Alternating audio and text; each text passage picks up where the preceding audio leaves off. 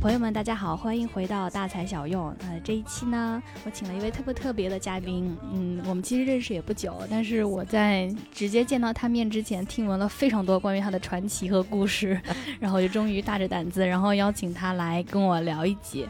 啊，他就是白萌，呃，是我们这个我所在的这个铁人三项俱乐部第三连的这个传说中的神，这是我们俱乐部一姐，然后也刚刚获得了青海湖铁人三项他所在的。这个女子分龄组的全程的冠军，而且是蝉联，而且应该以这个态势，如果她不换一个精英组的话，明年 估计差不离啊，会三连冠。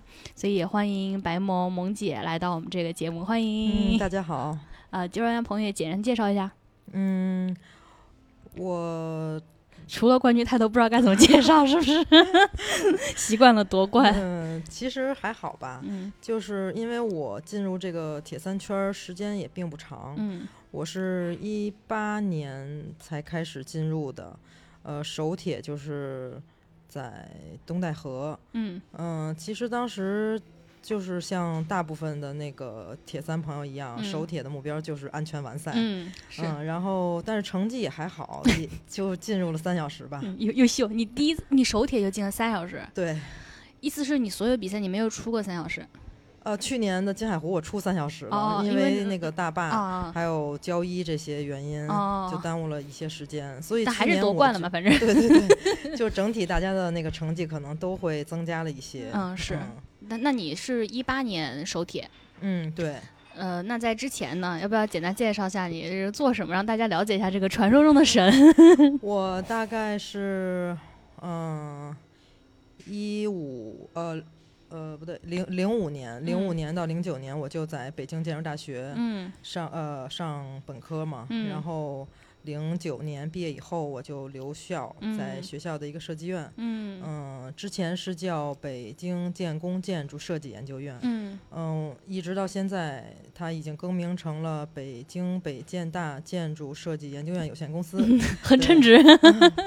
我现在我在这个，我一直在这个单位工作，已经有十三年了。哇，嗯，长情。对，所以 我就属于比较那个。那什么契机让你？认了解到铁三，然后进这个坑呀？嗯，我跑步比较早，我跑龄有八年了。哦，我是就像那个大大多数的跑友一样，我最开始跑步也是因为要减肥，因为我以前很胖啊，真的。对我上大学的时候有一百二十五斤，你长了一张从小瘦到大的脸。然后就刚开始就是慢跑，就是很随意。嗯，后来跑着跑着那个。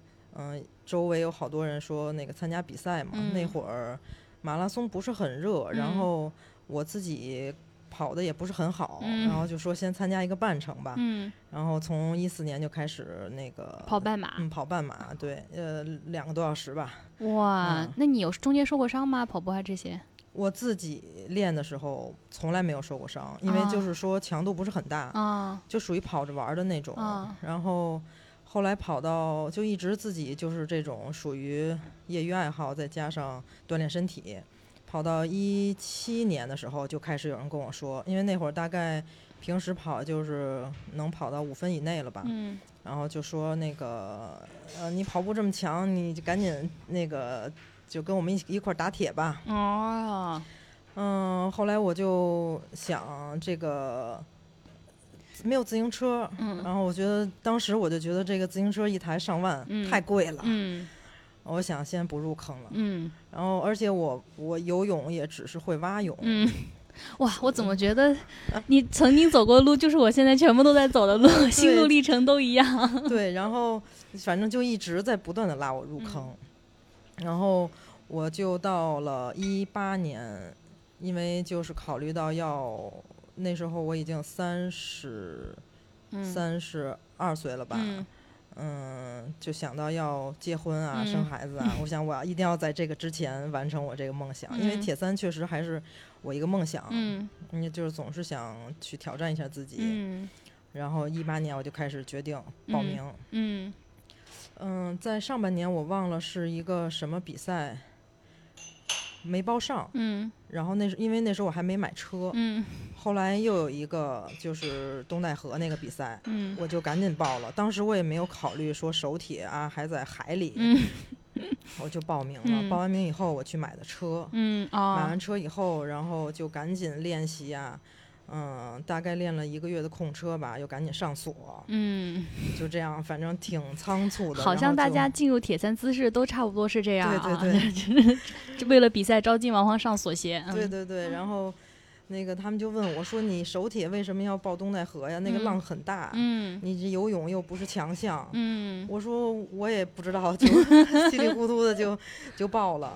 可能当时太想去完成这个铁三了。嗯，然后到了以后，当时比赛之前。”那个组委会就是没有强制要求带跟屁虫，嗯，那当然我老公很担心我危险嘛，嗯，说你要不带跟屁虫你就别下水了，嗯，然后后来我就带着跟屁虫游的那个。啊，其实现在还现在的这种组委会都是要求，如果你手铁必须得带了，嗯，对，确实也是，你直接这样下海还是挺挺危险的。对，你当时有预期，你当时第一次进就进了三小时，这个成绩跟你当时对自己预期有有差距吗？或者特别开心？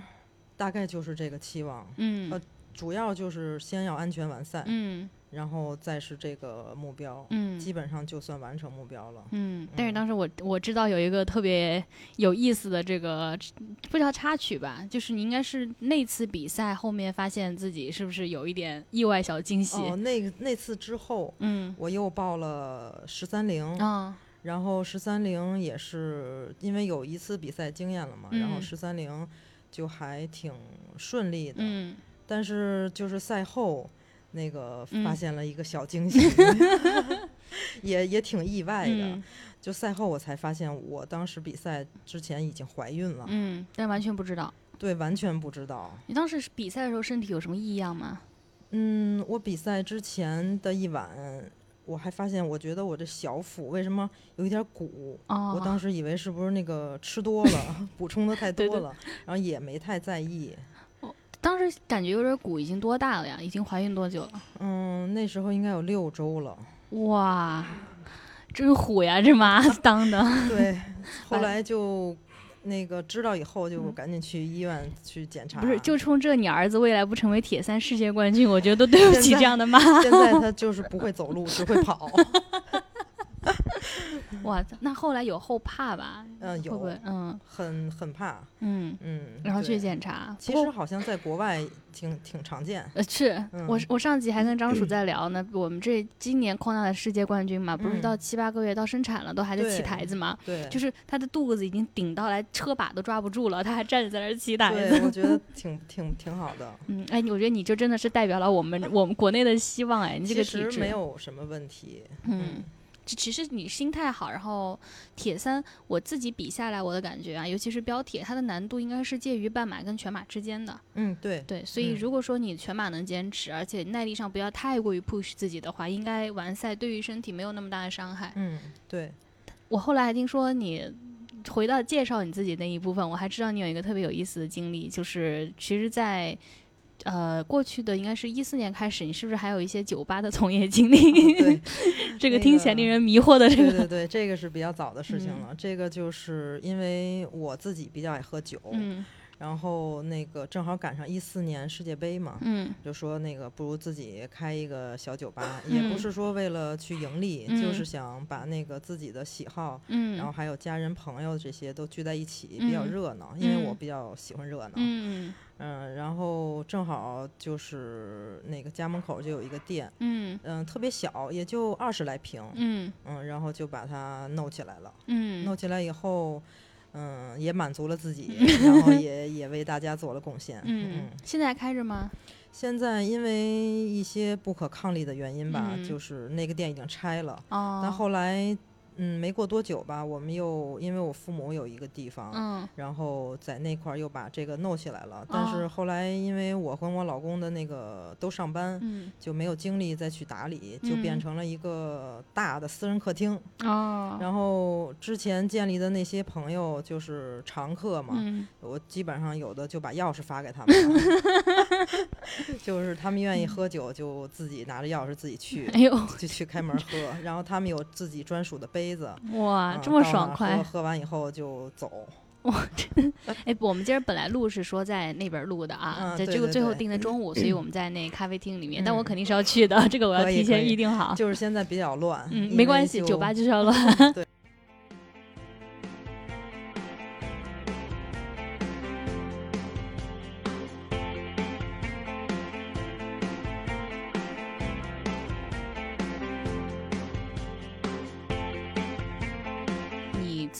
兼顾这么多事情，其实我今天在正式找你聊，就是咱们正式录播客之前，我们那天不是闲聊嘛？好多人就跑来说，哇，他说你要采访萌神，所有人都好奇说他到底怎么练的呀？他这时间怎么分配的？还当妈，还有全职工作，然后还能每天每周保持这么大的一个训练量，就是别人所有人都觉得不可思议。然后你再说 我还开一酒吧。大家都疯掉了，已经没有精力再照顾这个酒吧了。你讲，那你讲讲你，因为大家都非常好奇啊，就是你这个训练时间啊，你这都是怎么安排的？揭秘一下。嗯，其实最早那个接入铁三的时候，没有系统的去训练。嗯。然后这次呃去就包括去年金海湖之前，我也没有特别系统的训练。嗯。直到去年金海湖夺冠以后，然后哎，整个人压力还挺大的，对，呃，然后因为那个都在想，因为还会有下一年的金海湖嘛，嗯。我想开得好好练一练，嗯，因为去年的成绩也并不是很快，嗯，只不过就是可能那个大家都因为一些因素比较慢。你当时没想你自己会夺冠是吧？没有，因为当时我的。嗯，因为游泳很慢，我我这是我的缺点嘛。嗯。然后自行车就是正常发挥，然后跑步我特别的失望。嗯。跑完以后我就是想取完车就走了。然后因为正好去年那个咱们连长是裁判长嘛，然后我我都要走了，他又把我叫住了，说你别走，你等着那个领奖。然后我当时就很惊讶。我说啊，我说那个第几啊？他说第一。他说：“如果你没少跑圈的话，就是第一。因为有的那个可能跑步的时候会少跑一圈嘛。”我说：“我没少跑。”我说：“我成绩很慢。”所以其实是去年整体的情况，我听说也跟水温啊什么各方面都有关系，所以每一个人的成绩都不太好。嗯，对，去年水很冷。嗯，我穿了胶衣，然后我下水以后，就是我的头扎不下去，就是扎脸那个水。那那肯定这个情况每个人都遇到了。嗯，对，然后。所以赛后我就那个痛下决心，准备好好练一下，对自由泳。嗯，那怎么今今年还是游蛙泳啊？这个这个决心去哪儿 了？这个这个说起来就很尴尬。我因为我我本来就不是很爱游泳，嗯，然后我确实小的时候也学过自由泳，但是呢，就是游起来很累，然后一下泳池吧就想游蛙泳。他们 就说你一定要把蛙泳给抛弃掉，嗯，只要你进了游泳池就游自由泳，嗯。后来确实我也是连续挺长时间的，我自己也练了。从我最开始只能游五十米，我自己现在可以游游至少一千五，嗯。然后时间上比蛙泳慢很多，而且我越游越累，嗯。所以呢，我就没有什么信心，嗯。然后我就说那找个教练吧，嗯。找了，因为当时也有疫情啊之类的很多因素，那个，嗯，没法现场指导，就是一些拍一些视频啊，去去指导一下。这么难？嗯，然后指导以后，我感觉稍微有一点进步，就是至少五十米能能能大概游进一分钟。嗯。但是游长距离的话，还是会越游越慢。嗯，后来我就不想游了。嗯，又开始切换回蛙泳了。嗯，对，那个尤其是那个临近比赛的时候，我就想那。因为我也不会跳发，嗯，也不会那个鳄鱼眼，嗯，现在还不会鳄鱼眼，嗯，不会。你这说出去，这冠军丢不丢人呢？有点儿。所以那个今年其实他们让我报名精英组，我说我这游泳太烂了，不能在精英组去跳冰棍。但是你的成绩是完全报精英组是没问题，而且你成绩今年排精英组也排第三，就是特别牛。嗯，但是 但是怎么着不报的原因是因为对不报的原因就是因为我只能跳冰棍儿，也不会鳄鱼眼。还是蛙泳，但是你，而且我看你其实你非常详细的分析，因为你连续两年夺冠了，然后其实你非常详细的分析了你去年跟今年成绩上的一个提升。你觉得其实总结下来是哪一方面帮助你做，其实大幅提升啊，算是，嗯，从三小时零三分，对吧？对，然后到两小时四十三分，四十一分，四十一分，对，哇，这这二十二分钟提升呢，而且还在同一个场地，我觉得是特别具有参考性的。就是哪些地方你觉得做做了很大的一个调整？呃，一个方面是自行车吧，嗯，光从车上来讲的话是。我主要是换了个轮组，这个 是好，观众朋友们不想听了，其他的都没有换。车身上来说，嗯嗯嗯，主要还是我就是从今年开春吧，一直在练腿，嗯嗯，不是说那个健身房蹲腿，就是骑骑车，嗯对。就是他们都知道，我只要跟他们一出去骑车，嗯，就是战斗模式，就是没有休闲骑，嗯，因为我不想浪费就是出去的每一分钟，嗯嗯，因为你都是有全职工作的嘛，对吧？对，所以早上特别早，就是怎你是怎么平时怎么安排骑车的？嗯，我现在就是因为时间很紧张，所以我现在就是我们有一个早鸟群，嗯。基本上都是四点四点起床，嗯，然后 五点就在复兴门已经集合了，嗯，然后就出发。天亮了吗？嗯，天亮了，嗯，夏天的时候天亮了，嗯。多少人啊？都？一般最疯狂的时候得有十多个人吧，十多个、二十个。然后是去去骑哪？就沿着那个长安街到戒台寺，嗯，回来，然后直接去上班，直接骑去办公室。一般八点之前就到单位了。哎，我的天呐，那这样一趟大概速度是多少？嗯，平路的话，一般就是三十六到三十八，嗯左右吧。戒台寺其实还是有坡的呀。嗯，对，戒台寺爬坡就大家随意了，状态好就爬得快点，状态不好就看风景。然后这样一一天早上四点起床，然后八点开始上班，四个小时啥都没耽误，其实。对。那一周会大概这样去训练多久？一周两到三次吧，骑车，嗯，骑车，然后会连项，或者说会一天两次嘛，两项。嗯，我因为我就是从来不会，嗯，放弃跑步，嗯，所以我就是骑车的那天早上中午午休的时候也会出去慢跑十公里吧。也就是说早上骑车，然后六十公里，然后中午再练个十公里，然后一周两三次。嗯。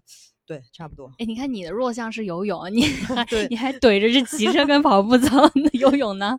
游泳就是，所以他们说，如果我把跑步的时间，嗯，换成游泳，可能也提高很多。嗯，你现在会把游泳更多放在你的日常训练里吗？嗯，对，我现在就是找了一个教练，就是咱们今年金海湖游泳最快的那个方 舟教练。你挺会挑的，因为其实我去年就找他了，但是因为好多因素没促成。嗯，今年终于把这事儿给办了。嗯，然后周二的时候也上了，是吧？对对对，周二的时候也上了一节课了。方舟人在北京吗？嗯，在北京啊，所以他现在来指导你。嗯，对。平时呢？平时会也把游泳放进训练日程吗？平时因为我现在经常游的那个游泳馆，就是因为疫情嘛关了。嗯，我想等它再开的时候，我应该会把跑步放一放。嗯，重点都在游泳上。嗯嗯。然后周末你再去刷。哎，我上次特别震惊的知道，就是。对自己要求严格的人，是方方面面都严格。就是萌姐呢，她把这三项都拆开，每一项都加入了 最牛的这个群体里头去跟他们去卷，去卷王，应该就是这三项全部都卷最顶尖的那个组别。所以 萌姐的这个跑步加入了传说中的元大都。对对对，我也是，呃，今天呃差不多就整一年吧，加入元大都。所以，但是其实你加入的时候，也不是说跑步多拉胯，你就是以比较好的成绩加入的。嗯，当时你加入应该就是三小时多的跑马当时我确实没有没有用那个全马成绩加入，因为我最后一次跑全马还是在一七年。嗯，因为就是怀孕生孩子嘛，就一直没有跑。然后去年加入原马啊，不，袁大都是。用的半马成绩，嗯嗯，当时给我分在的是 D 组，当时我还想 这成绩怎么才能在 D 组？后来进去才知道都是 大神。元大都是北京的传说，跑团传说，特别的卷。而且我听说在元大都跑步，大家都是那种人都是文狠话不多，就是去集合跑，然后散，就没有其他各种花哨的东西。对，所以你在元大都现在升组了吧？应该。对，现在升组了。去年。去年十一月有个原马就升组了，原马跑了多少啊？去年跑了三幺幺。你的成绩才 C 组啊？嗯，那 A 跟 B 是什么水平啊？A 基本上就是那种职业的了吧？哦，B 组都是破三的。那你目标是什么？升到 B？我的目标就是三零四吧。然后明年再升 B。嗯，那我不想升组了，因为我觉得太拉胯。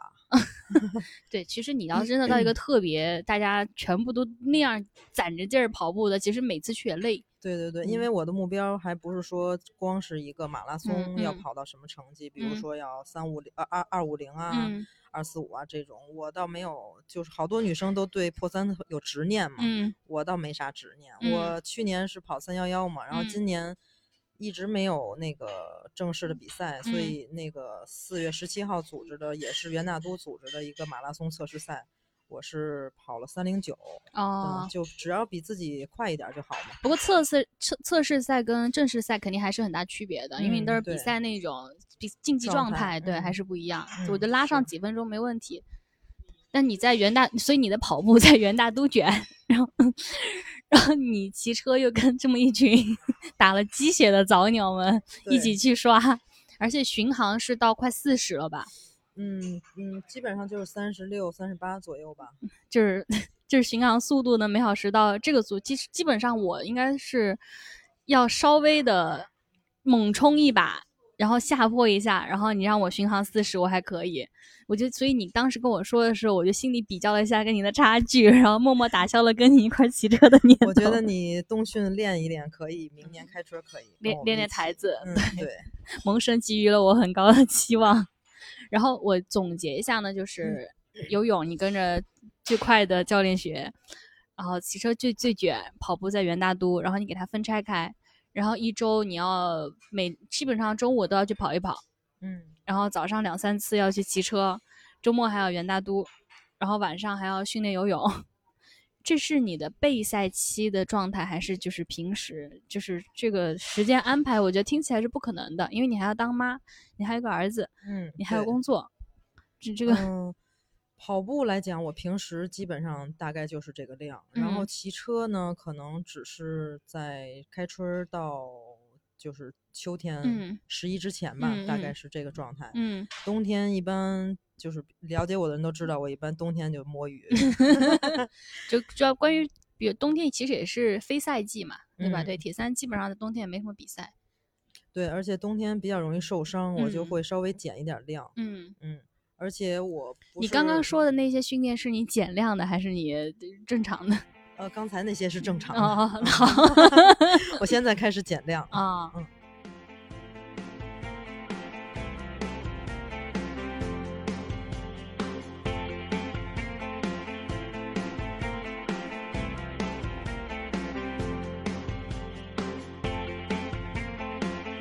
然后呃，明年。在准备着，因为你其实你身上跑步跟铁三比赛都要同时备着，嗯，然后十一月马上接下来是一个跑步的，就是马拉松，嗯，对，然后再往后呢，你对自己的这个比赛规划是什么样的？再往后，因为现在出京很困难，所以没有任何出京的比赛。然后北京的铁三也就只能等明年的金海湖。嗯，有应该也有可能在五月吧，不会再推迟到九月了。如果没有疫情的话，应该是在五月。嗯，那就很快再来了。对，所以我感觉我这个游泳 可能 有有压力嘛，因为你这，因为你应该还是会办报你的这个年龄组嘛，还是你会升到半程大铁？金海湖没有半程大铁，没有半程大铁。对，所以你还是比标铁，嗯，标铁，比精英还是比年龄组？我没想好，可能是精英吧，叫比精英了。对对对，我要把名额让出来。有有压力吗？第三次了，就是对自己感觉还是有压力的，就不是说要去精英组争取什么名次，嗯。嗯，尤尤其是游泳吧，我我还是挺希望在比赛中游自由泳的，但是一直就没有实现。啊，嗯，虽然我跟你实力差距这么多，但我跟你抱有同样的期望，那就一起努力。对，然后我也在苦练游泳，然后也想从蛙泳切到自由泳。因为我也能感觉到，我觉得自由泳更能有那种流线型的这种游泳的感觉，很美。对，真的是很美。我就觉得我在那泳池，别人都用自由，我在泳池游，我都觉得我这蛙泳游着就总觉得有点猥琐。对，所以我所以我也想切到自由泳，而且不那么费腿嘛。对我确实是觉得，我可能是因为这是我的手铁，我骑水之后再去骑车，就觉得腿的那个没劲儿的感觉还是挺明显的。嗯，这个应该是游蛙泳的人都能感觉到的，嗯尤其是金海湖。嗯，从骑水到下大坝以后到上车，我的、嗯我上车骑了一段的，我的心率我感觉都很高。嗯，嗯，为什么上车骑了一段会很高？就是一直心率就没下来，就感觉很累。是因为游泳的原因是吧？嗯，我觉得是，我觉得是因为你幻象的原因吧，也可能我幻象跑得太快了。因为你幻象四分多钟，对吧？嗯，对。我我要讲一下，四分多钟听起来好像挺长的，就是从游泳切换到骑车，但我用了八分多钟呢。因为你补了个口红我还有我穿了袜子啊，对，啊，我是上次我才知，从你这儿我才知道原来是可以不穿袜子这么搞的，因为穿袜子确实还挺费劲儿，因为你那脚有点湿，你还得对擦。对我不仅补了口红，我还补了防晒呢。那你八分钟还挺快的我我我大爸也是跑着下的，哦。对，所以我觉得我挺快了。然后我后来一看，我的幻象居然有八分多钟，好像接近九分钟了吧？嗯我当时觉得不可思议，挺快的呀。估计是你幻象的时间很紧凑，嗯，的每个节奏。其实那个，因为你紧凑的做事情，你心率是容易飙的，对吧？。对对对，然后你四分钟，不然你讲讲你这个幻象的秘诀吧，分享一下，让你竞争对手听一听。那个我是去年开始，那个他们他们跟我说，因为我嗯是去年比赛之前，我是想冲击一下站台的嘛。嗯他们跟我讲，这个幻象是很容易抓住的时间。嗯呃，开始给我讲哪哪些之前我的哪些是多余的动作，嗯，比如说，比如说穿袜子。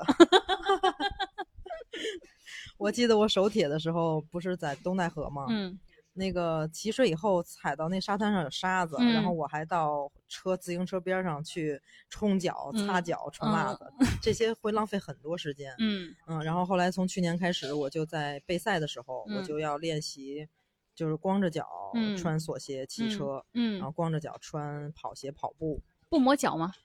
嗯，也磨。然嗯后呢，如果磨的话，你就让它磨，然后嗯 磨出茧子来，等到比赛的时候就没事儿了。我 听得我一紧。嗯，就是把你准备比赛的时候穿的鞋拿嗯出来训练就好了。嗯嗯，就是尤其是锁鞋，因为锁鞋最容易磨嘛。对，尤其嗯是那个后脚跟儿的地方，还有跑嗯鞋也是。你是真的浑身磨出了茧子来比的呀？其实也还好，嗯没太明显的磨、嗯磨破那种。嗯嗯，所以你其实这个动作除了穿袜子，还有什么改进？我以后绝不涂口红了。对，什么 口红啊、防晒啊都不要带。哎，我这不算夸张的啊，我我们我有一个那个铁友，嗯，他跟我说他还带保温杯，里面还泡了枸杞，还有补给，什么水果什么洗好是。来享受比赛。对，这中间还说还要保温杯喝口热茶呢。对，因为我觉得是个女生男生男生对男 生，尤其是男生，我觉得男生实在太卷了。所以他干脆放弃站台了。对对对，在保他就就享享受比赛对，在中间说歇口气，接着来。对，所以我觉得我跟他对比起来，我挺好的了，至少那节奏还提着呢。对，然后还有一个就是，嗯，在补给方面，嗯那个好多人都是要。嗯，换鞋的时候啊，坐在地上吃个胶啊，那喝口嗯水啊，吃个不是吗啊？那不是啊，这些动作全应该放在上车以后。啊，对，就是我会把那个胶啊都，因为那个老的铁友都应该知道，就可以把胶粘在那个上管儿。嗯，我也我也粘了，嗯，对，假模假式的沾了。然后水壶里都装好自己的水嘛。嗯然后上车以后骑起来以后再去补给这些东西。嗯，嗯，那你没有想过职像那个职业的那个运动员一样，就跳上车再慢慢把脚蹬进那上车吗个锁？对对对对对。这这项技能我还没掌握。但能节省多少时间呢？其实也还好吧。嗯，肯定是能节省个几十秒，至少我。它差距在哪儿？差距在你是光脚拖着车跑，还是在那儿锁鞋跑？因为一个是你光脚跑会比穿锁鞋跑要快快一点儿，嗯嗯，还稳一点儿，不容易嗯摔嘛。嗯，然后还有一个就是你能节省你穿鞋的时间，但如果你都已经光脚穿鞋了，应该就还好吧？我觉得还好，嗯但是肯定要是比穿鞋快嘛，因为它是嗯上车以后蹬起来以后再慢慢把鞋穿好。嗯，但你嗯幻象应该不再存在可以优化的空间了吧？再优化就是这个飞身上车这项技术了。那倒也不至于。嗯，对，但我看了一下你这三项的成绩，跑步四十三分钟，我估计这差不多了，嗯，已经已经贼快了。四十三分钟属于配速四二几吧。对，这这已经是到这个程度了。然后骑车你是一个小时十十四分钟，嗯，应该也顶尖了吧？嗯，再还可以再快吧？我看比精英组也是快了不少了。嗯，对，你是不是骑车比第二名还要快了？骑车？骑车的话，哦，第二名的跑步比较快。嗯，对，第二名的骑车稍微。对，我看你成绩已经超过他的他的骑车了。然后你游泳，重点嘛，对吧？对，游泳是重点。哎，我跟你说个小插曲，那天我们不是在胡同喝完酒嘛，然后不是发一朋友圈嘛，然后张楚在底下说还有时间喝酒，我想完了，因为张楚在教我游泳，我说完了我被逮了个现成，我说完犊子，我就说哎呀被逮了。他说不是，我说白蒙。我我就应该没有时间喝酒了吗？对，我说不过现在确实几乎不喝酒了。嗯，我说大家看来对你 属实是抱有期望呀，要求很严格。对，这个点十点过了，你该去练游泳。看来每个人都会知道你的成绩，并且去分析你。嗯嗯，对，然后看看你还有没有什么提高。所以我觉得这个是铁三还挺好玩的。我不是天天到处打听说，哎，你说我这厦门站台有没有希望吗？我就到处问，然后，然后他们就说，你其实奔着给自己绝对成绩的提升没有用，因为比如说那天潮汐情况什么的，这个一决定了浪，你游泳可能一下就拉垮几分钟。所以你说我绝对成绩要进三小时，我觉得这个意义可能不那么大。你可能练得特别特别累，特别费劲儿，结果你过去遇到大浪。那你就像你去年比金海湖一样，嗯，所以大家都说劝我说你还是去看你竞争对手吧，你就等着那个名单出来，对，然后看。都是谁报啊谁比，然后我就等，终于昨天晚上我就等出来那个名单，哦，出发名单有了，对我就算天算地算不过组委会，他居然把十八跟三十九全拉到一组了，十八到三十九在一组，我都是因为报的人少吧？对，我们十八岁到四十，你想这样相对就是十八十八，就相当于你成年到四十之前全在一组。加起来才十几个人，在一组。对，天哪！你说的我刚刚倒吸口凉气。对，但是加起来才十几个哦，女女生啊，全程。那但是我看了一下里头，还也也有那种看上去就很精英的名字的感觉，虽然我不认识。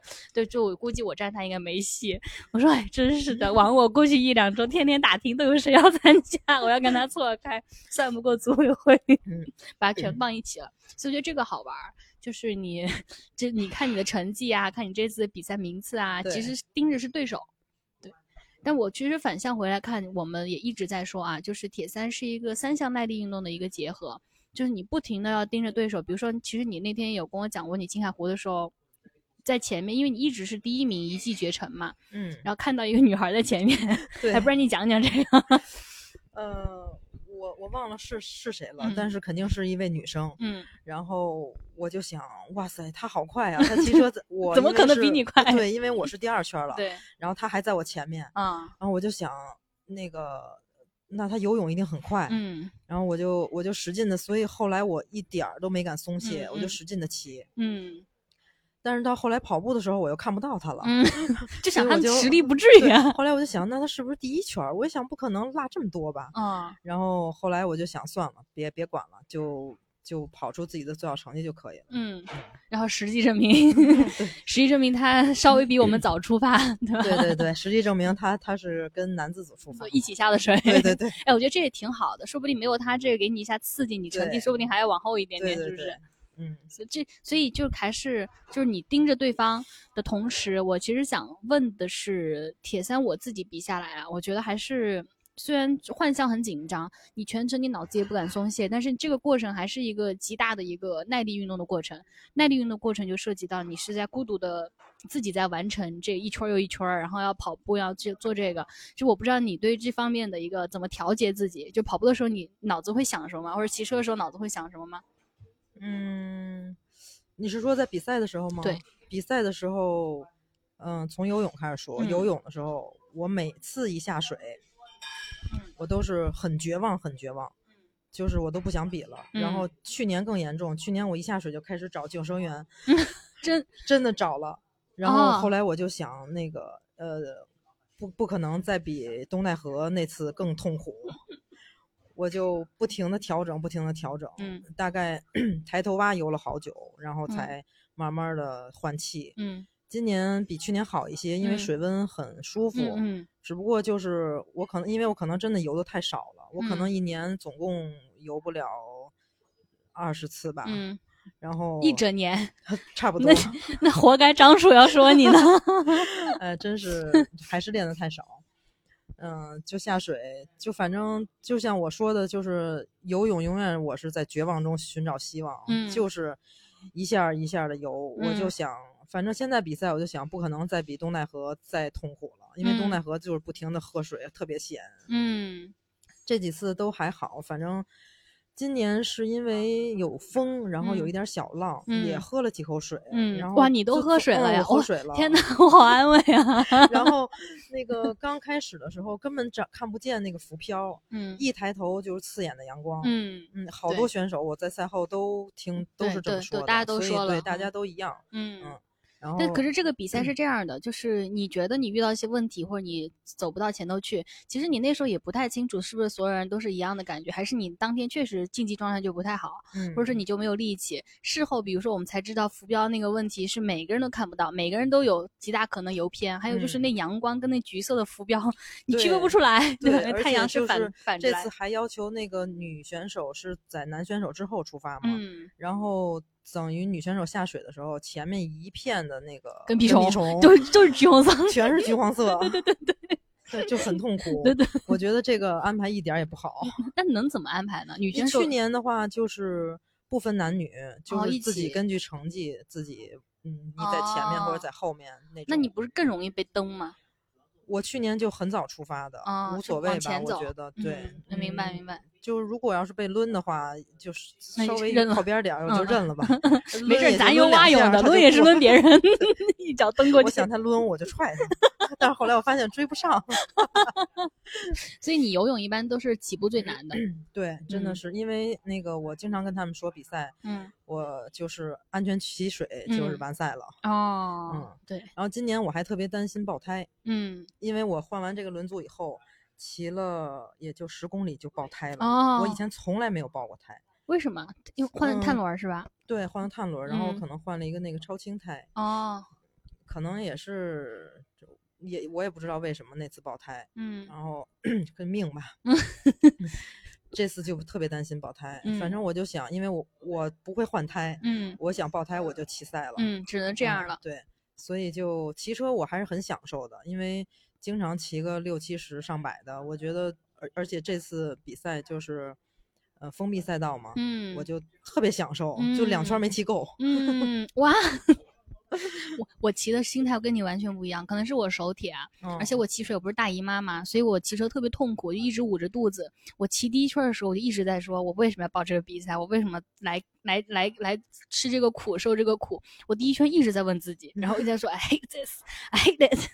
然后到第二圈，稍微可能身体状态习惯了这种。蹬踏的感觉，我才稍微缓过来一点，才好一点。然后心里面想的就是，完成它，还有一点，还有一点，还有五公里，还有三公里，特别累，完全没有你那种享受状态。我希望就会有了。对，我希望是能有。不过我特别能理解，我觉得这就是我缺练导致的。因为我其实从比赛之前，实际上骑公路车也才五次。嗯，所以我觉得你这个成绩相当好。我我也是真的是拼了，就是我是五次就都还，我觉得我的可能整个骑车姿势什么都不是特别特别正确的，然后我还一只手必须得捂着肚子，一只手来握把。幸好是封闭路段，因为比赛封了路嘛，没有来往的车，我就不用时刻顾忌着要刹车或者要调那个，不然我觉得我这样的状态肯定支撑不下来。所以我我可以悄悄告诉你，我去年嗯。金海湖比赛就相同的赛道嘛，我去年没有骑进一小时二十分。哦，嗯，哦，所以我觉得你骑了这么几次就能骑进一小时二十分，真是相当厉害了。那你去年是怎么？也是因为对骑车不太熟悉吗？去年因为，嗯，因为我那个车架吧，当时就是买小了，然后等于。我的车座去年也没有调到合适的位置，所以而且也是铝轮，不太舒服。啊，啥都能怪铝轮。对对对，气死！那我没法怪啊。我觉得我今天上的配置也是挺好的，所以我觉得我。整个就是当时状态，我觉得我也是尽力了的，嗯，然后只是过程很痛苦很难熬，所以我才特别想问你这个问题，就是大 pro 在比这三项的时候，就是怎么克服脑子里面这些念头跟想法。反正我的印象中，我骑车我就是觉得赶紧赶紧，还有五公里还十公里，赶紧给它比完，而且一开始自我怀疑。然后我到跑步的时候，因为跑步天气又特别热。然后我又肚子又疼，然后我就也是捂着跑，然后跑到后面我就发现我平时跑步啊特别能进入那种沉静的状态，然后能跑到那种感觉就跟冥想似的。但这次跑步哇，我脑子里面一百个念头全部冒出来了，就开始打架。就很可怕，还是因为那个生理上的这个问题。嗯嗯，有。但是我的念头没有一个是关于退赛。哦，我的对 这点我还是挺为我自己开心的。但就是各种念头，比如说哇，今天气温到了多少度呀？朋友，就是这种奇怪的念头。还有说下一站吃不吃西瓜呀？就是这些莫名其妙就会想出来，只会去耽误你的。而且关键是念头与念头之间会打架。然后我有个声音出来说：“你们都走开，你们都走开，不要吵了。”我倒是没有这些念头，我就是一直在盯着配速。哦，对，因为我从放下自行车以后，我在幻想区就开始跑嘛。嗯，跑起来以后，我一看表就是四分。四分的配速，你起速就四分呀？对，因为一般一下车以后，哦，贼快，贼快，对对对对，然后觉得自己好慢，对对对，贼快，有这种感觉 吧？对对对，有的有的。然后我起速也是四五零的样子。对，然后我就想，不行不行，得压一压，压一压。为什么呢？因为如果你要是骑猛了的话，你后面很容易就崩。嗯，但是你说为什么刚骑完车跑步那么快？因为骑车的速度很快，然后你你的踏频也很高，我觉得可能你你一下车那个就感觉跑得慢的话，就感觉会很慢很慢。啊，哎，我突然想到了，我当时在看 Kona 的时候，我听到解说员有说一个评价啊，这解说不是要看每个运动员跑出来的那个状态嘛，跑姿，他们会说 his hips are open，就说他这个盆骨啊，胯这是开的，打开的。对，然后我发现他特别的关注运动员在这块的姿态，来去判断他这个人目前为止的。那个状态好不好？所以当幻象第二个幻象的时候，刚刚他们把车放出来，然后开跑的时候，那个解说都会说，哦，他的这个胯开开不开，然后整个盆骨够不够开？如果说够开的话，说明他哎骑车把它给舒展开了，对他跑步接下来可以起状态了。对，我当时很神奇，我说哦，原来是这么去看人的。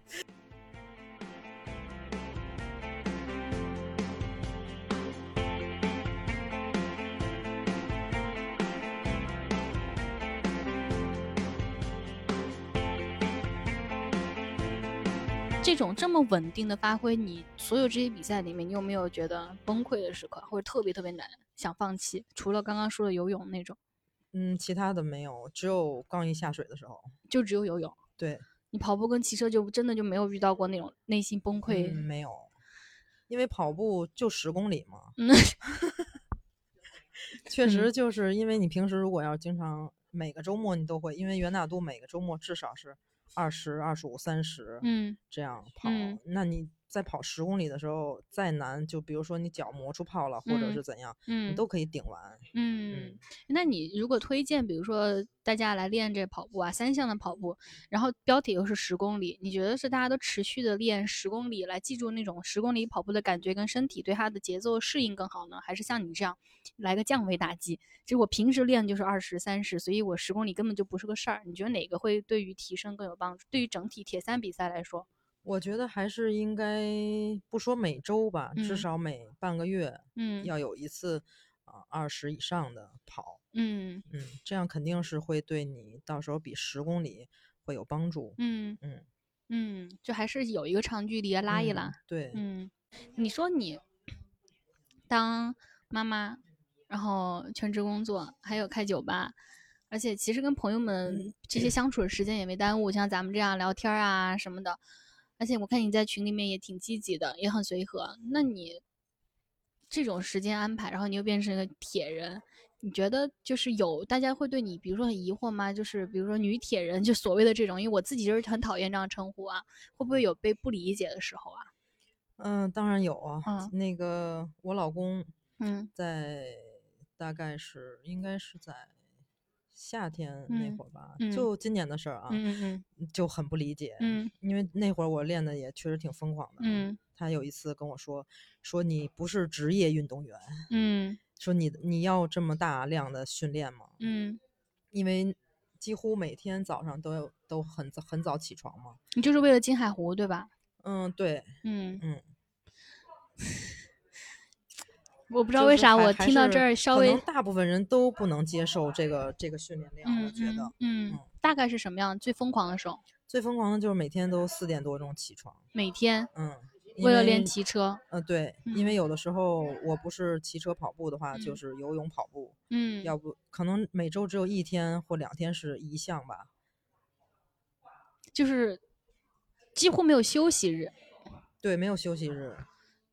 然后休息日就是一每天一项。对，有一天是单纯跑步的话，就是休息日了。那我要是你老公，我会鼓励你的。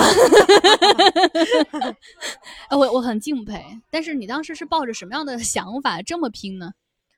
嗯，一个是自己确实也很喜欢，嗯，就也比较享受，不是说那个训练很痛苦，不想去干这件事情，嗯，而且就是我训练，我一般，嗯，不是很注重数据，我是比较注重体感，嗯嗯，比如说我骑车，我因为我这就是为什么我喜欢路骑，不喜欢骑台子，嗯嗯，我路骑就是跟小伙伴一起，虽然说不是像。那种休闲骑有有有说有笑还拍照这种，嗯，但是就是互相拉扯嘛，那种感觉还还蛮好的，嗯嗯。然后跑步也是，就是每次，呃，元大都是每周两次的大课，嗯嗯，然后其他时间就是自己慢跑，嗯，我慢跑也很享受，大课有的时候说实话很也挺痛苦，间歇嘛，有可能有，对，有间歇，有长距离，嗯嗯。所以其实你是完全自己享受到了这种训练的状态里头，嗯，从。觉得很，你应该也一开始会觉得很煎熬吧？嗯，有吗？就是我只有觉得游泳很煎熬。哇，你这个人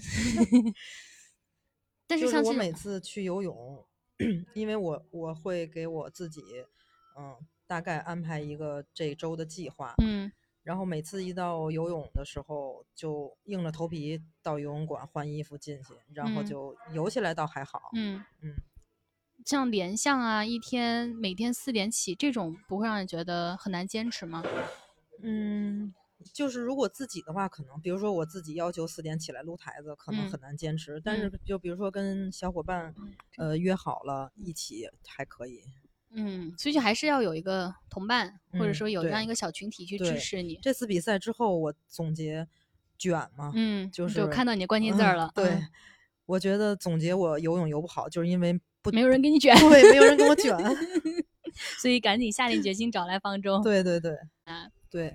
所以这个时候，我觉得是不是一个回到一个我们说训练的问题上啊？是不是有一个更加科学的、细致的、整体性的铁三训练的方案和课程会更好？嗯，那肯定是，因为我知道你是凭感觉训练的选手。你要不你讲，因为你现在应该是不是还没有测自己的工体比啊什么的？没有，我我对我骑车还有一点就是没有功率计，也没有踏频器，嗯，我就是凭感觉骑，嗯，然后那个出去能骑多快骑多快，嗯，哎呦，我我真的觉得你，咱们这一集聊下来，我觉得对于更多参加铁三选手应该会特别的。有鼓励性，还是有挺多那个选手要注重数据嘛。嗯嗯，表哥嘛，因人而异嘛。对，你看那环法那表哥骑车只盯着自己那个表，都快夺冠了还只盯着表，就完全按那个输出功率来。对对对。但是你又是另外一种，你是凭感觉。对，嗯。但如果感觉失准了怎么办？嗯，有过吗？肯没有吧。而而且几乎我我平时我买了心率带，但是我也不太。带，嗯嗯，跑步我顶多就是看看那个手表上的心率，嗯，然后骑车就完全就是凭自己骑着蹬踏的那种感觉，嗯，对，因为我踏频本来很高，嗯嗯，明白。如果接下来如果让你去再提升的话，有没有可能加入科学性的训练？比如说就强行你跑步，你每周也就只能跑这么几次，这么几公里啊，然后跑步，比如说安排更多的间歇，但是就强行把时间拔出来给更多的游泳。我只能是自己调节。你要是强行跟我这么说的话，我肯定完全不接受。嗯，对我也，我也，我也感觉到了。我觉得你之之所以能取得这个成绩，跟你自己总结的字儿“卷”有很大的关系。但第二是，我觉得你很有自己的那套自己坚持的东西，你会按照那个坚持的东西去往前走。嗯，就对对，这这点。我不知道你怎么去看，是不是跟你的个人性格有关呢，还是怎么着？这卷是怎么形成的？卷其实就是跟这两个俱乐部里形成的。那看来我有希望。对，因为骑车是在熊猫俱乐部嘛，在俱乐部里就是其实女生还好，男生就很卷。嗯嗯，骑得快的真的特别多。嗯，所以就是你就跟男生比，然后什么时候你觉得你可以跟他们一起骑了，嗯，就差不多了。嗯，然后跑步也是，跑步像在 C 组里，嗯，女生真的很少。嗯嗯，经常训练的也就五六个吧。嗯，然后大部分都是好几十个男生。嗯，就跟他们一起卷就可以了。嗯嗯，所以你的方法是把自己放到。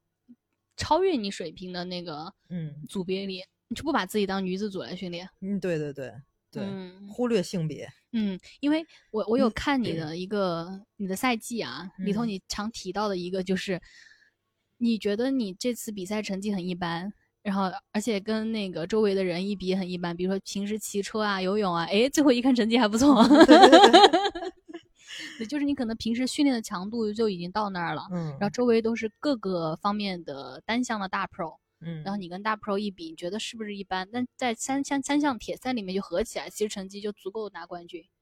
对，嗯，因为就是在每一个俱乐部里，他们都是大部分人，百分之九十九的人啊，都是。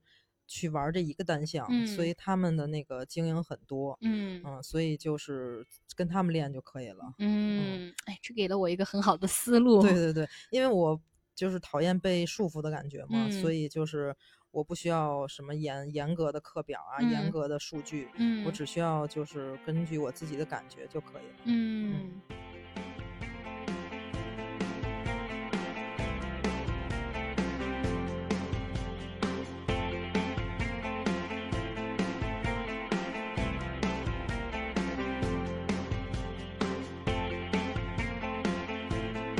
你老公说你这又不是职业运动员，你有想过吗？当职业运动员？呃，没有。嗯，因为职业运动员要付出的太多太多了。可是我觉得你现在付出也挺多的呀，时间上的付出。现在我感觉啊还好，因为我大部分时间是用上午呃早上，嗯，早上就是因为不管我是四点起还是七点起，嗯，基本上我儿子都没起呢。对，然后就我就上班了。嗯，周中的话都是这样，然后中午午休的时候也是在单位嘛。嗯，然后基本上下班，呃，周中下班我只有一天的时间是训练的，其他时间我都是要回家，呃，照顾孩子嘛。嗯嗯，周末的时候我也是早上早上出去训练。嗯，不管是骑车还是袁大都的跑步，基本上最晚九点就回家了。跑步也是九点就回家。嗯，对，基本上九点就回家了。所以其实也不耽误跟儿子相处。对。我会尽量避免这些耽误的时间。可我上次有听到你为了在元大都训练，从大兴开车开到奥森，训练完了又开 回去，然后晚上还要接儿子，然后又是一趟大兴的往返，我还还是挺佩服的。对，我只要自己坚持就好。嗯，关键还是在于你能享受这个过程吧。对，这个训练的这个过程其实真的还是挺难、挺辛苦的。是，嗯，你当时你老公说你又不是职业运动员，你怎么说的？你怎么回的？我说我这个训练量还行吧，那你觉得当时他是不是特别理解是吗？嗯，可能也是怕我就是量太大，然后容易受伤吧。嗯嗯嗯，会吗？就是你会有这种，因为我听下来你当时的这个备赛可能有过度训练的风险。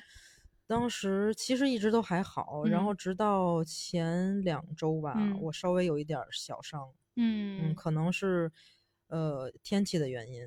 嗯嗯，因为我一到冬天就不太舒服。嗯嗯，然后我们回回到最开始，你说你进入跑步一开始是因为减肥啊？对对对。但是现在你看你这个身形啊，就是就我我觉得你站在赛场上，别人一看就是这就是一个精英运动员的一个体型。就什么时候开始迈过那个？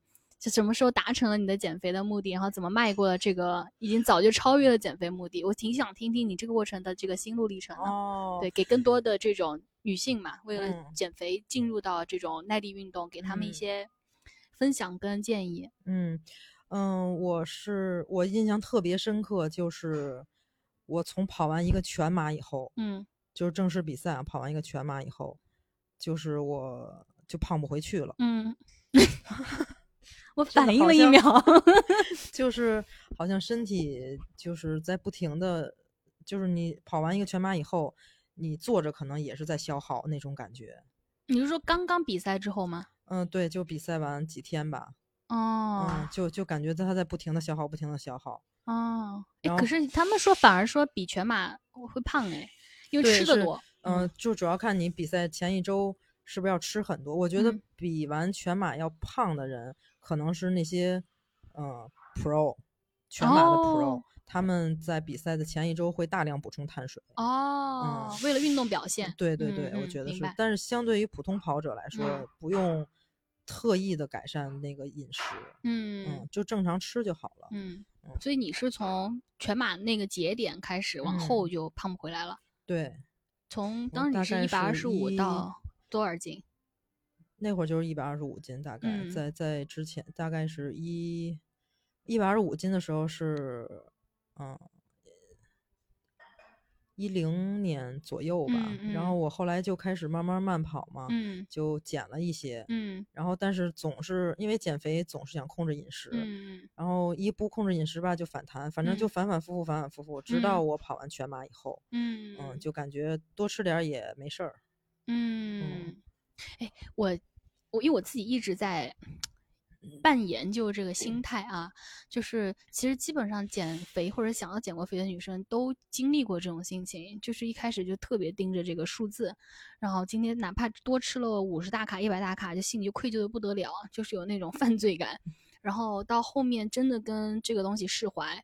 国外呢有种说法就是你要处理你跟食物的关系，嗯，就是你要明白你吃的所有东西都在滋养你的，都是在给你身体供能的，不要每吃一口，哪怕它是蛋糕，它是什么巧克力。不要那么有负罪感。我觉得人要去迈过这种心情，就是从之前我跟食物是对抗的，到我跟它和谐，嗯，有好多种不同的路径。像你刚刚说那个，是我觉得目前看来最最理想的路径，嗯，就是对于广大女性听众，当然还有男性听众也是一样的啊，就是怎么样去处理好你跟食物的关系。有可能是你有一个非常规律的运动的作息的习惯，它真的可以帮你拧在一起，嗯，比如说你刚刚担心的，我去，我最近担心的就是我吃不够。嗯，就很简单，就是我训练量起来的时候，我吃不够，我我太清楚吃不够的下后果。对，就是千万不要进入到那种每一天巨大的热量缺口，这样你身体整个就会缩在一起，就逃难了嘛。嗯嗯，所以我觉得可能对于女生来说，你的例子 不那么具有参考性，因为你太强了。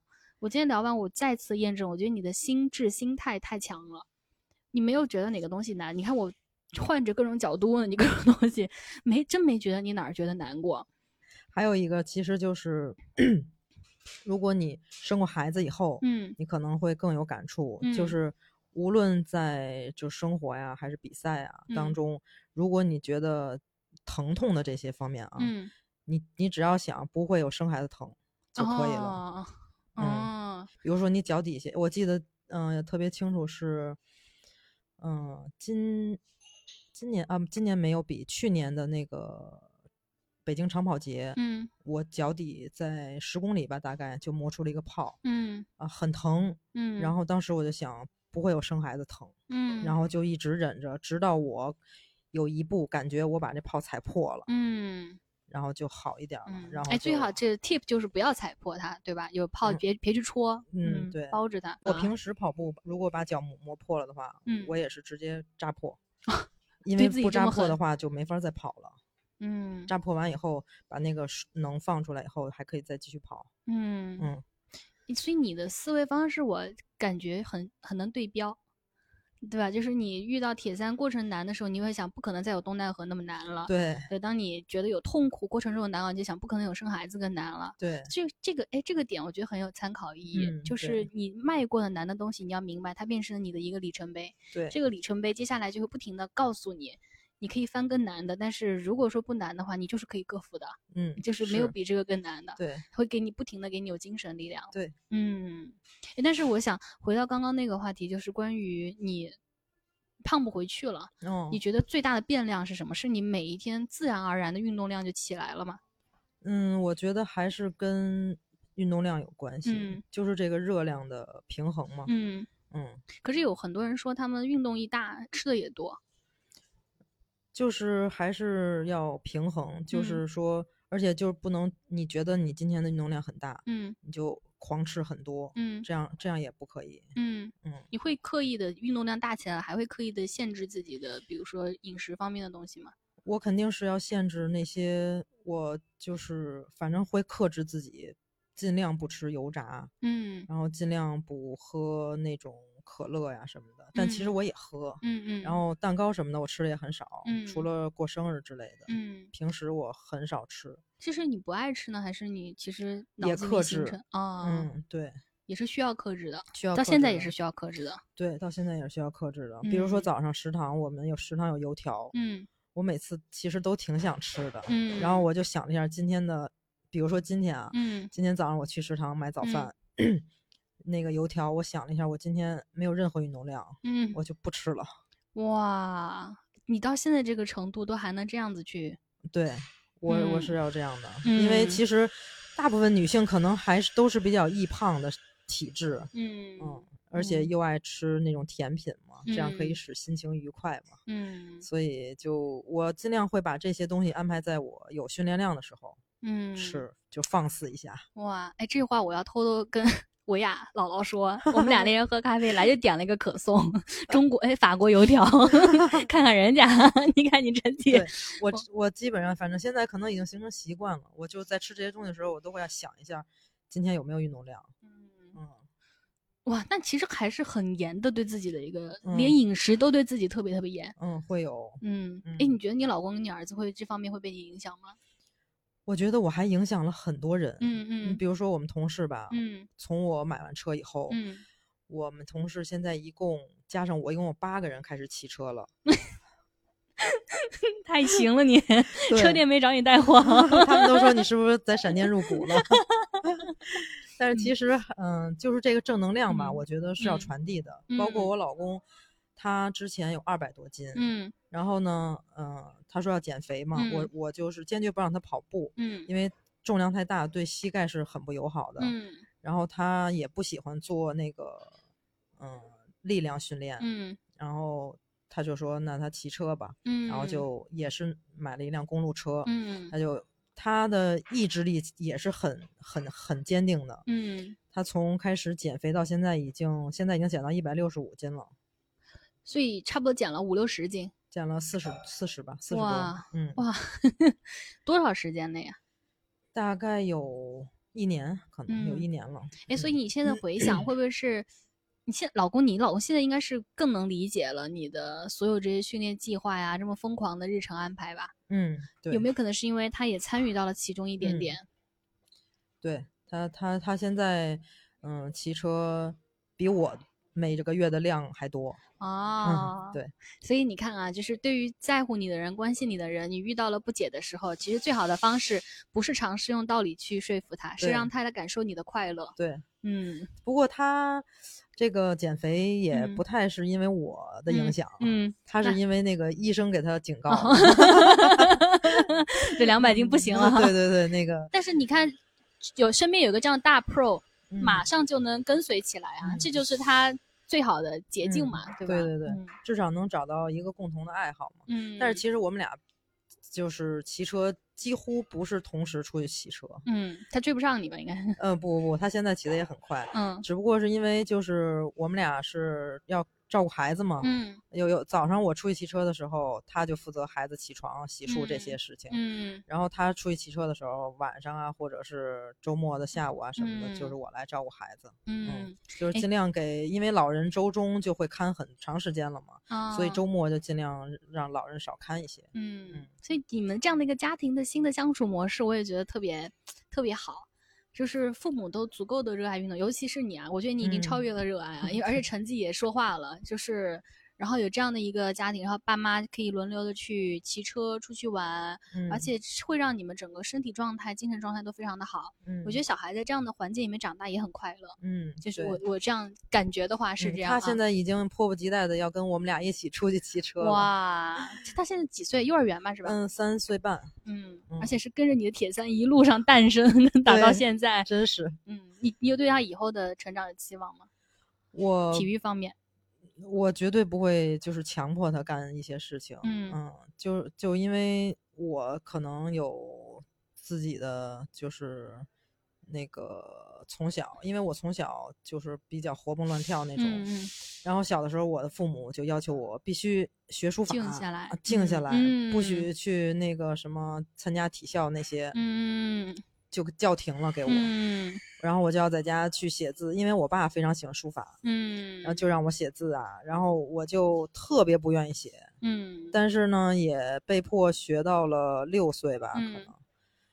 后来，反正现在我觉得我不会强迫我的孩子去干我喜欢的事情。我觉得是咱们这个中国的教育讲究的是中庸，讲究的是调和。嗯，所以当你动的时候，一静一动嘛，就给你补一个静的。当你太过安静呢，就特别希望你出去玩交朋友。对，我发现好像父母教育是容易这样子。我跟你小时候也是这样，特别爱动。嗯，呃，但是我妈妈就觉得，哎，这这孩子特别活泼啊，是不是有静一静的给他陶冶一下情操？所以很相似。我妈妈让我去学了古筝，也让我学了书法。对，书法、古筝什么这些都琴棋书画嘛，全部都全方位激娃，就给我激起来。对，然后其实也还就是学了也挺好。嗯，但不过我现在去想啊，就是也许小朋友我们去看体育教育啊，或者说他如果小时候就是呈现出来对于体育的爱好，他就是爱动，你去鼓励他往这方面发展，何尝不是一个？道路呢，对吧？你说不定就此培养出来一个精英的运动员呢。嗯，我觉得也是值得让人。不过，我觉得如果要是小的时候没阻止我，要是慢慢发展成职业的话，可能没有现在快乐。嗯，所以你你你是感觉其实职业运动员就是苦的。嗯，对，嗯，很苦，我觉得。可是你看国外的，看这次 Kona 这些，我觉得他们不苦呀。我觉得那是国外吧，是体制不一样。嗯，体制不一样。嗯，但我去，我上次也跟张主在聊到啊，就是我们也是这种体制培养，确实就是选苗子开始嘛，对，一点点选，一点点磕出来。对，我觉得跟国外的运动员们、明星运动员们那种发自内心的去享受运动，差别还是挺大的。是。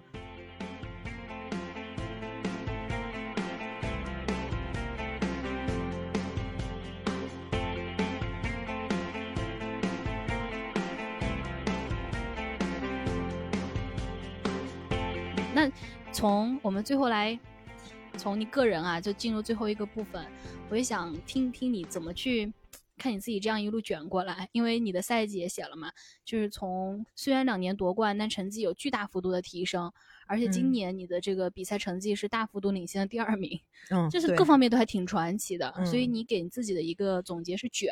这个字儿是卷，卷。对，我们刚刚其实也展开聊了，你从哪些方面去卷出来的？你觉得你是从小到大个性就是特别特别卷的人呢，还是你觉得是这个训练过程塑造了你，或者你选择的这些运动慢慢的把你塑造成了这么卷的一个人？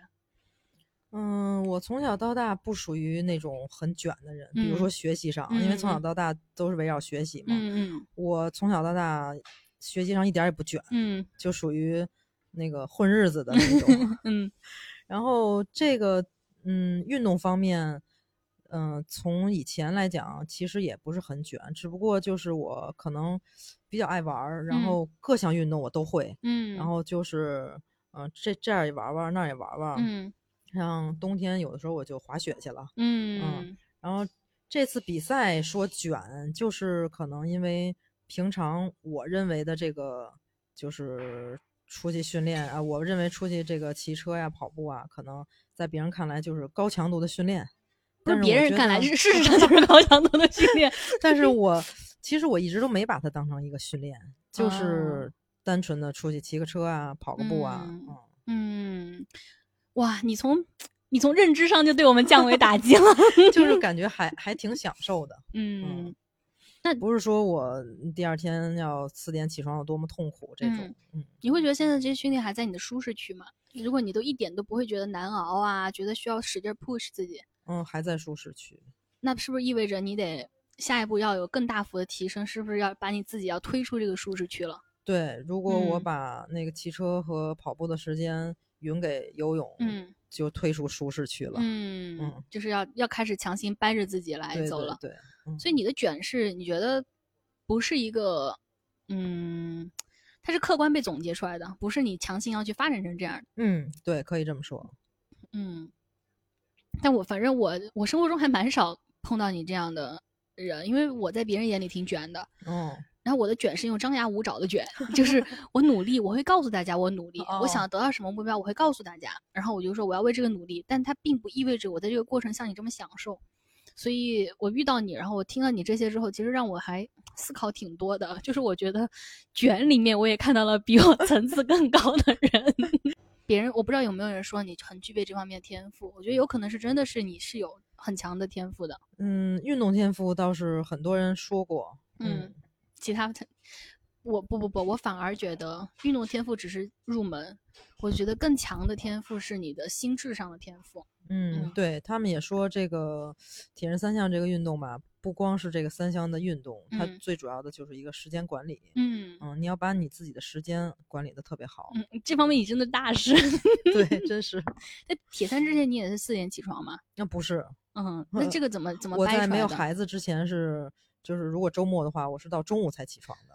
哇，其实是因为有了小孩以后，嗯，然后从那个他出生啊，然后到一直那个有那个喂奶啊、夜奶这种，嗯，就经常会夜里起来。后来，嗯，不需要夜奶的时候，大概也就六七点钟也就起了。嗯，所以就自从有了他以后，我就没有再睡过懒觉。嗯，然后，嗯，他正常，嗯，大概一两岁之后吧，就是我上班的话。就是我想，反正四点起也是起，七点起也是起。那你晚上几点睡啊？嗯，大概十点、十一点。啊，差不多也能保证。对他睡了以后，就自己再玩一会儿。嗯嗯，哎，我觉得这个还是，如果对于 有志想成为你这样卷王的人，我觉得具备参考意义。对，尤其是那个，我觉得从去年开始，我就觉得开春以后，嗯，这个四四点，从四点开始的这个时间特别宝贵。嗯嗯。就马赶紧起床收拾洗漱，然后就出门。对，嗯，温度也合适。嗯，怪不得。所以其实你的训练计划是非常具有季节性的。嗯，就可以这么说。嗯，对于更多嗯在听咱们这个播客的人，我相信啊，就是可能也会好奇，就是如果在心智上，这个对，说实话对我来说都是有点可望不可及的。我都还是在咬牙，我而且我并不觉得我。在你这么短的时间内，可以成长到你这样对于这个事情的认知态度和享受的状态。那对于更多的人来说，他比如说对铁三也好奇，然后想要进入到铁三，你觉得他们最大的准备应该往哪方面做呀？嗯，还是说要把这个，如果啊，就是说你想要进入铁三这个圈子来去完成这件事情的话，你还是要先衡量好自己的。呃，工作啊，家庭啊，这些时间，嗯，如果你觉得可以平衡好这些的话，你就自己去安排一下自己的训练就可以了。首先就是评估客观条件上，其实是对，因为确实还是会花费不少时间的。你想，如果你不早起的话，嗯，你这些训练你要用什么时间训练？根本不可能。对，三项。我觉得如果没有那个家庭，没有孩子的话，可能会好一些。嗯。嗯，但我觉得如果没有家没有孩子，反而你坚持四五点起床更难了。嗯，对，但是他可能晚上的时间会多一些，比如说下班以后。嗯嗯，是，所以其实，在你看来，最重要就还是前进入铁三之前的那一步准备工作更重要。对，嗯嗯。那你对于如果说想像你这样刚刚完成青海湖成绩大跃进的这种，他们想要更进一步的提升成绩的话，你觉得？会有什么建议？我知道你不是那种科学训练型选手啊，那就是跟随心情或者跟随状态，你觉得怎么样能够有？就对他们来说，参考意义在哪里？嗯，游泳我就不说了，我估计游泳说了也没人听。哎，不，大家在想这蛇在哪儿？我要了解一下。嗯，骑骑车的话，我觉得就是看你是路骑还是骑台子吧。嗯，如果路骑的话，就尽量保证每一次出去骑的话都是。就是至少要尽到百分之八十以上的力去骑，就不要有那种休闲骑。嗯嗯，对，嗯。如果要是看你自己的那个数据的话，你就尽量是大概百分之八十吧，我觉得八十以上。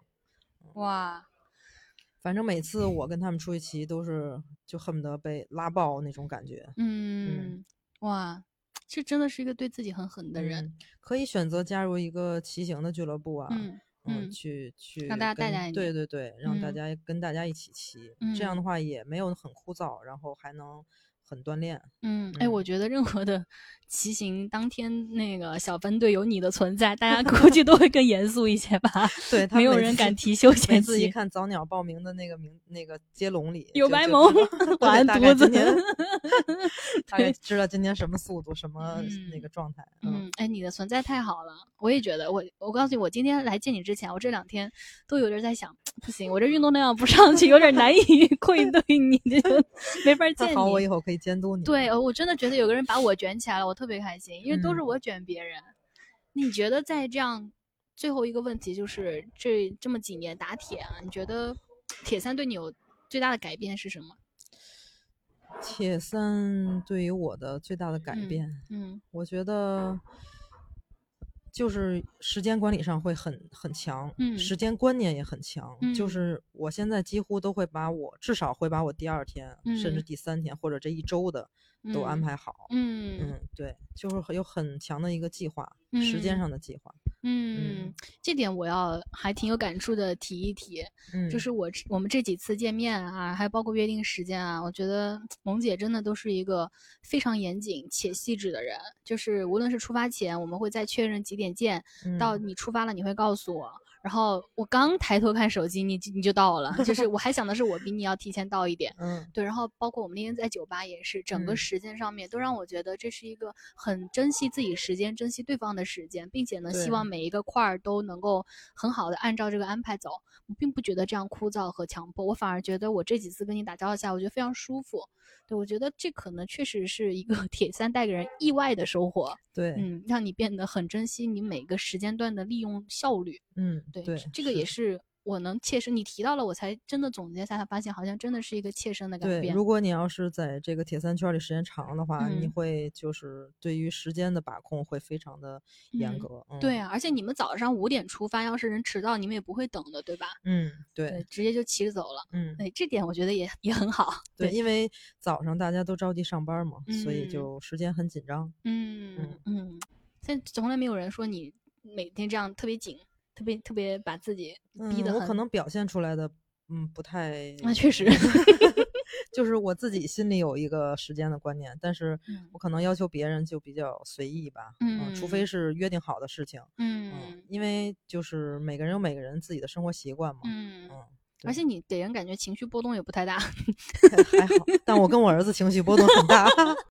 我今天最大的收获其实是。感知到了，原来一个人进入到一种对于自我要求竞技状态之后，是呈现出来的是这样的一个样子，是让我很近距离的感受到的。所以我觉得你很珍贵，你俱乐部的 这个镇部之宝，因为你的存在让大家对这个东西更认真了。我觉得最最难得的就是这样的人，然后你又会给人很大的力量，精神力量。而且你看成绩这么好的人还这么努力，为了备赛还这么辛苦。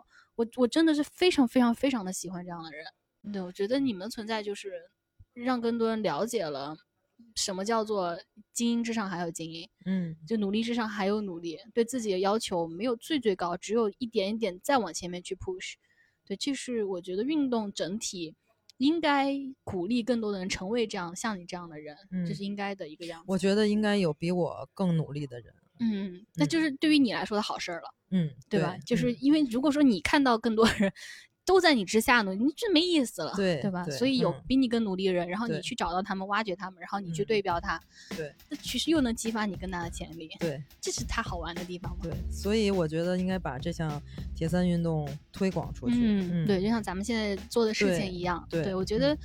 我希望接下来厦门比赛不至于像今年这样子，十八到四十岁女子就在一个组啊，一个组才十几个人。对，我希望。我觉得可能还是因为疫情的原因。对对对，影响很大。而且我甚至觉得，真正到比赛可能都到不了这么多。对，可能去不了了。对，我现在每天就祈祷，我都想站台阶就算了，我就认真能比到赛就行，嗯。但是我希望，比如说通过我们现在这样一点微小的工作啊，我们聊聊更多聊铁三的东西，能让更多人去更进一步的去认识和理解铁人三项的更多参与，我觉得应该是一个很好的事情。对，好，谢谢萌姐，谢谢今天来参与。好，我们先聊到这儿，拜拜。拜拜。